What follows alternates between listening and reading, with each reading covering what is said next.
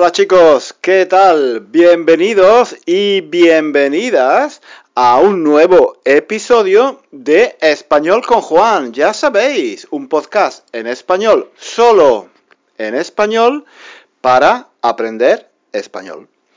¿Dónde estoy? Muchos de vosotros, muchos de vosotros os estáis preguntando, estoy seguro, pero, pero ¿dónde está este tío? ¿Dónde está Juan? ¿Está en España? ¿Está en Italia? ¿Está en Inglaterra? No, no estoy en España. Voy a ir a España muy pronto, pero todavía no. Tampoco, tampoco estoy en Inglaterra, tampoco estoy en Londres.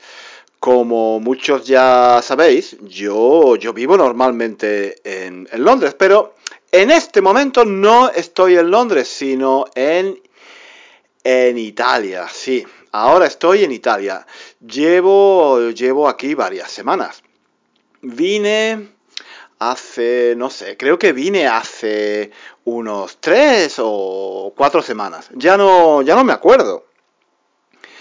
Y la verdad es que estoy muy contento. estoy muy contento aquí en Italia. Si tengo que ser sincero, no echo de menos Londres. Aquí se está muy bien.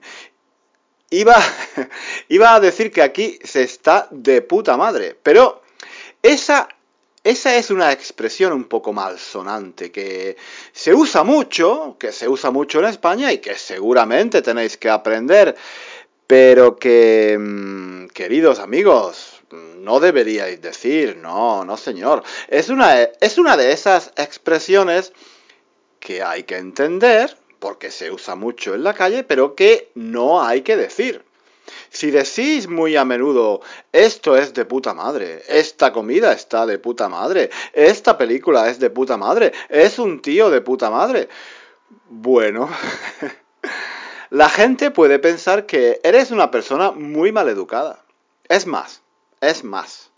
La gente va a pensar, pero ¿dónde demonios ha aprendido este tío o esta tía, si eres una mujer? La gente, digo, va a pensar, pero ¿dónde demonios, dónde corchos ha aprendido este tío o esta tía a hablar español?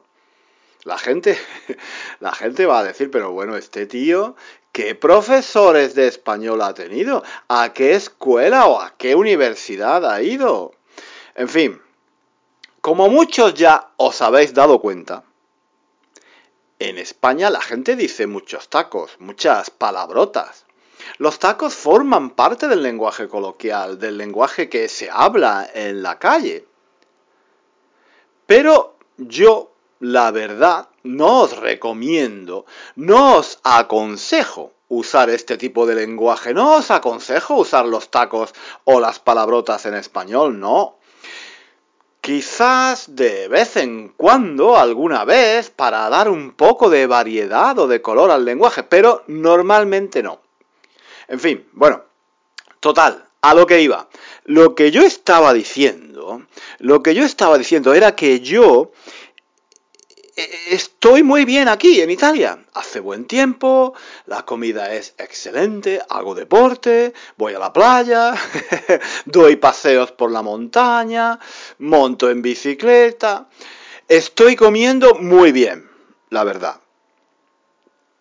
La comida en Italia es fantástica.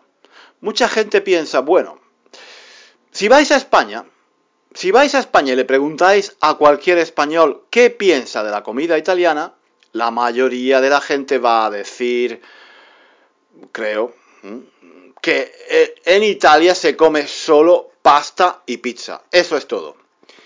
Y la verdad es que yo antes también lo pensaba. Yo antes de venir a Italia, antes de conocer un poco este país, también pensaba así, pensaba que en Italia solo se comía pizza y pasta. ¡Qué error! ¡Qué error tan grande! En Italia se come pasta, claro, y pizza, pero muchas más cosas. Y además hay tantos tipos de pasta diferentes, tanta variedad. La cocina italiana es una de las cocinas mejores del mundo. Mm, yo creo, yo creo que en Italia se come mejor que en España, la verdad. Tengo que, tengo que reconocerlo. Sí, hay que reconocerlo, no sé. Quizás, quizás algunos españoles me van a matar por esto, pero yo creo que en Italia se come mejor que en España. No sé. Creo, creo que en España se come, se come muy bien, pero creo que en Italia se come aún mejor.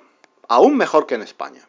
No sé, es mi impresión. Tengo la impresión de que en España hay menos variedad. No sé. Quizá estoy equivocado, pero es la impresión que tengo. Pero, claro, donde se come mejor, donde se come mejor en el mundo, según yo, en mi modesta opinión, es en Francia. En Francia es muy difícil comer mal. Yo he estado en París y, en otras ciudades y pueblos de Francia y no recuerdo ni una sola ocasión, ni una sola vez, en la que yo haya comido mal. Nunca. Nunca he comido mal en Francia. Yo creo que... Yo creo que hay que reconocerle eso a, los franceses. En Francia es donde se come mejor en el mundo. En mi modesta, modestísima opinión, claro. Y bueno, como os podéis imaginar, yo aquí en Italia me estoy poniendo morado. ¿Conocéis esta expresión? Ponerse morado. Ponerse morado quiere, quiere decir que comes mucho, que comes una gran cantidad de algo. Normalmente se usa con comida. Aunque, bueno, también es posible en otros contextos, en fin.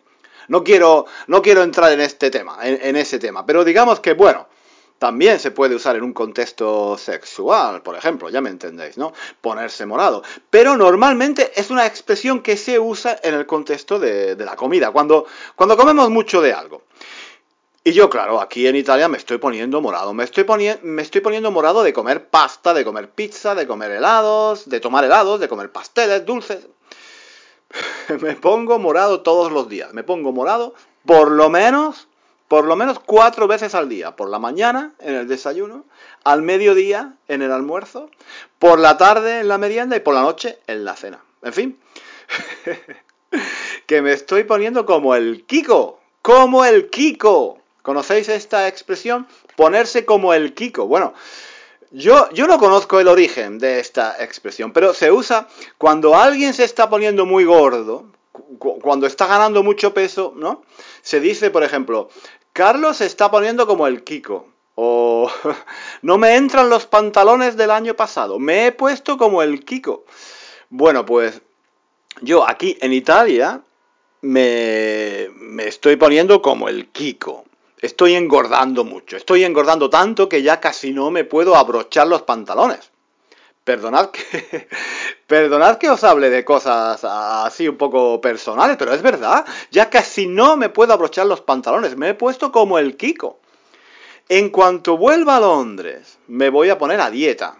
Bueno, no sé si a dieta, pero tengo que tener cuidado con lo que como. No me gusta estar tan gordo. Tengo que, tengo que perder un poco de peso, tanto por mi salud como por, digamos, por estética. Yo, yo quiero estar guapo guapo y sano, como siempre. Estar gordo no es bueno para la salud. Pero no estoy de vacaciones, ¿eh? Muchos de vosotros seguramente estáis pensando, oh, pero este tío, este tío todavía está de vacaciones en Italia, ¿no? Vamos a ver, estoy en Italia, pero no estoy de vacaciones, estoy trabajando. Estoy trabajando a distancia para la universidad donde doy clases de español y estoy trabajando también para Español con Juan, creando materiales nuevos, escribiendo nuevos libros y preparando un nuevo curso. Eso, eso es lo bueno de Internet, ¿no? Basta, basta tener un ordenador, un portátil y una conexión a Internet y puedes trabajar en cualquier parte del mundo.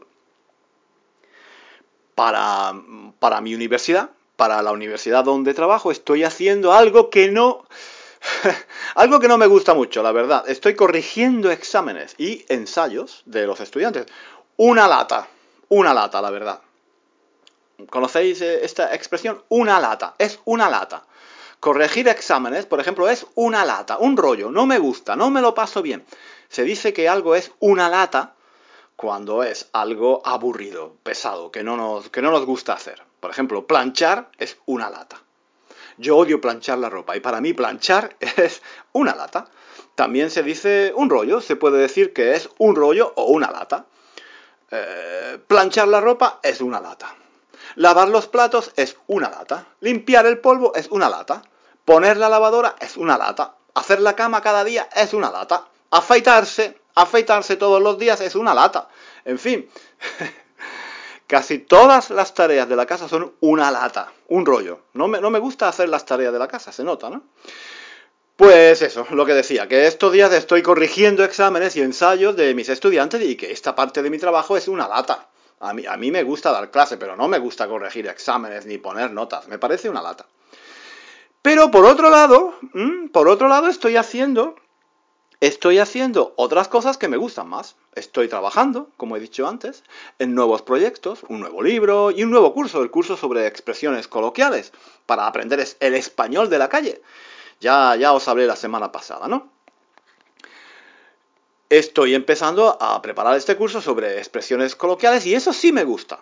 Preparar este tipo de cursos me, me encanta. Me lo paso pipa. Otra expresión, otra expresión interesante que se puede usar como alternativa a pasarlo bien. Pasarlo pipa.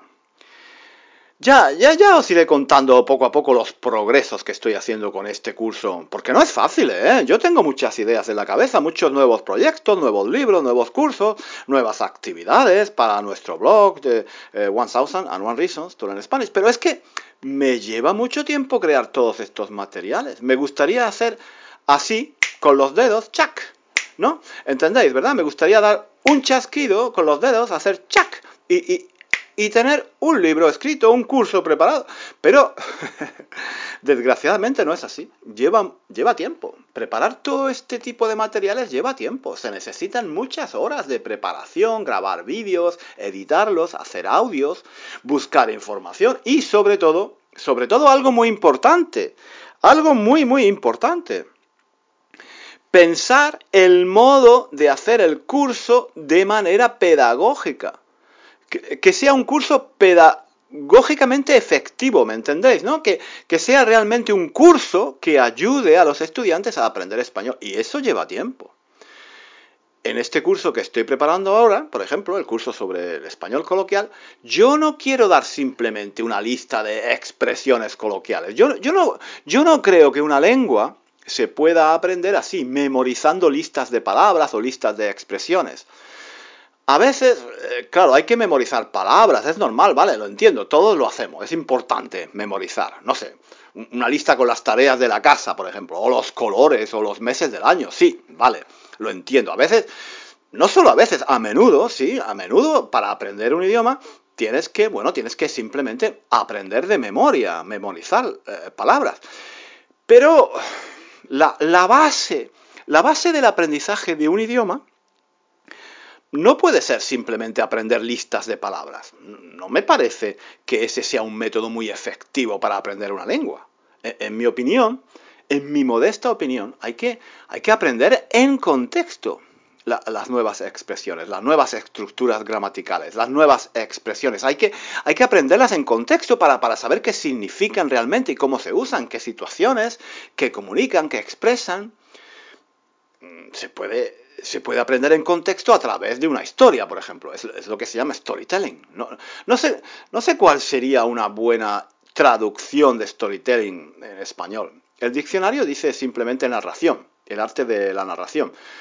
Bueno, no sé, no estoy seguro de que esa sea una buena eh, traducción, pero bueno, el caso es que la narración de historias, el storytelling, es, en mi modesta opinión, un buen método para aprender palabras y expresiones nuevas, para aprender palabras y expresiones nuevas en contexto. Y eso, eso es lo que yo intento hacer en mis cursos, ¿no? Contar muchas historias, narrar historias para que se pueda aprender en contexto, para que se entienda mejor qué significan y cómo y cuándo se usan estas expresiones. El problema es, claro, que crear todas estas historias no es fácil, la verdad, lleva tiempo. Para, mí sería más fácil crear un curso de español a base de dar listas de palabras. Eso, eso sería muy fácil. Podría crear un curso en una semana, ¿no? Me, me pongo a hacer listas de expresiones frecuentes en español y ala, ya está listo el curso. Eso sería muy fácil, claro, pero dudo, dudo mucho que fuera un curso efectivo. Dudo mucho que, que se pudiera, dudo mucho que se pudiera aprender español en un curso basado en dar listas de palabras y de expresiones. Aparte de que sería súper aburrido, claro. Como decía antes, sería una lata, sería un rollo, ¿no? Un curso basado en listas de palabras sería una lata para los estudiantes. Y no creo que fuera realmente efectivo. Para mí es mucho mejor crear un curso basado en historias. Lleva más tiempo para prepararlo, es verdad, pero el esfuerzo vale la pena y es muy gratificante. ¿Sí?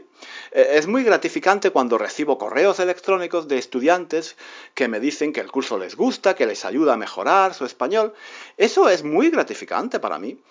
¿Entendéis la palabra gratificante, no? Gratificante. Se dice que una actividad es gratificante cuando nos da placer hacerla, cuando nos satisface, cuando nos da satisfacción, cuando tenemos la sensación de que el esfuerzo que hemos hecho ha valido la pena. Eso, eso es gratificante. Y crear, crear este tipo de, de cursos basados en historias, en storytelling, en la narración de historias, es efectivo y además muy gratificante para mí, porque porque veo que los estudiantes aprenden y que les gusta y que se lo pasan bien, mm, que se lo pasan bien con este tipo de cursos, pero crear este tipo de cursos, claro, lleva tiempo, no es fácil y, eso, es lo que, eso es lo que estoy haciendo estos días, estoy creando historias para el nuevo curso que estoy preparando sobre expresiones coloquiales, para aprender expresiones coloquiales en español. Mm, todo esto todo esto viene eh, a cuento de algún comentario que me han hecho en YouTube. Alguien, alguien me ha dicho que no doy mucha información en mis vídeos, que no doy mucha información útil para aprender español y que soy muy repetitivo, que repito mucho las mismas ideas.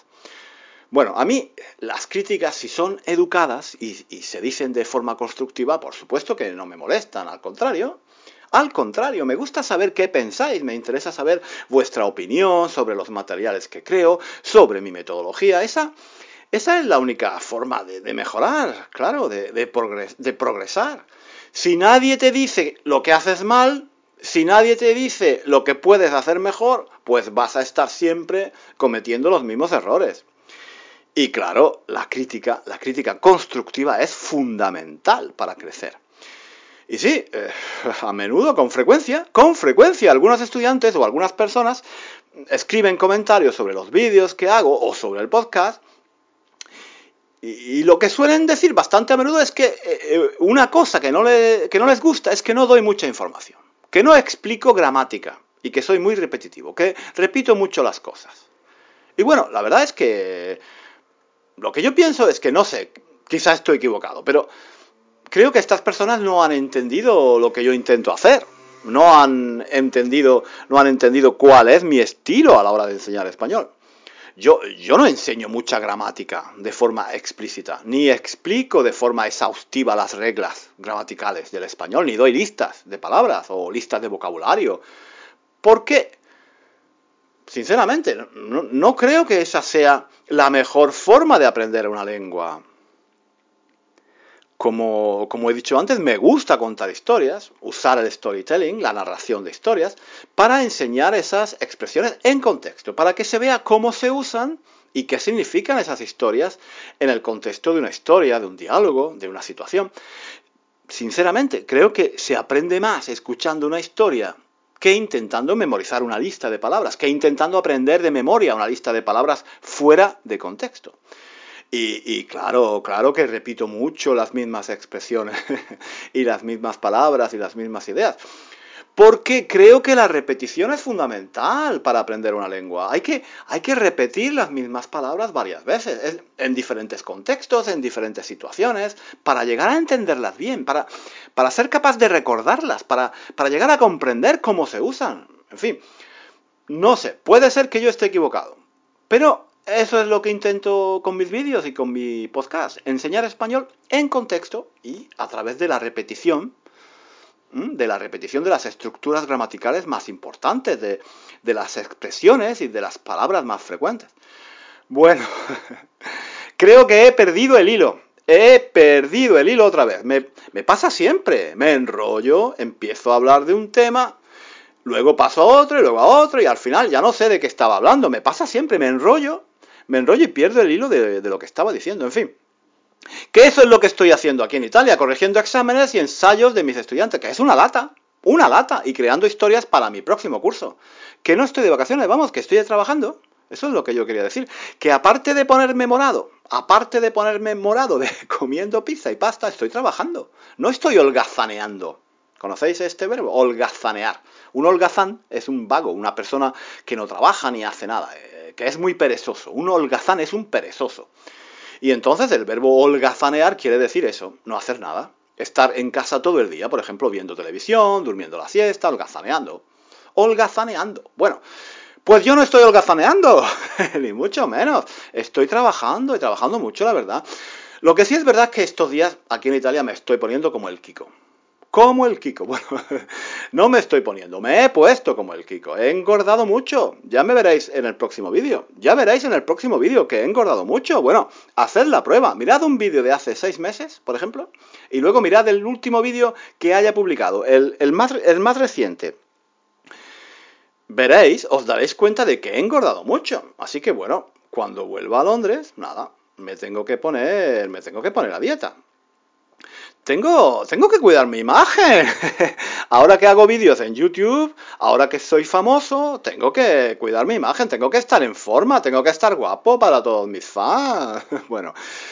Bueno, estoy, estoy bromeando, estoy bromeando un poco, pero, pero sí, es, es verdad que ahora quiero perder un poco de peso, pero bueno. Y, y por hoy nada más, chicos. Espero que hayáis aprendido alguna expresión nueva en el podcast de hoy. Espero que hayáis entendido por qué cuento historias en mis vídeos y en el podcast. Espero que estéis de acuerdo conmigo en que aprender en contexto es un método efectivo para aprender español y espero Espero que os guste que repita varias veces las mismas palabras, las mismas estructuras gramaticales. Espero, espero que os parezca una forma interesante de aprender español y espero, espero que aprendáis español conmigo, con Juan. y espero, sobre todo espero que mi podcast y mis vídeos no sean una lata. Espero que no sean un rollo, espero que os gusten y que os ayuden a mejorar vuestro español, aunque sea un poquito. Gracias, gracias por escucharme, gracias por escucharme cada semana. Os mando a todos un cariñoso saludo y espero que tengáis una magnífica semana. Un beso a todos y a todas y, hasta la próxima semana aquí en Español con Juan.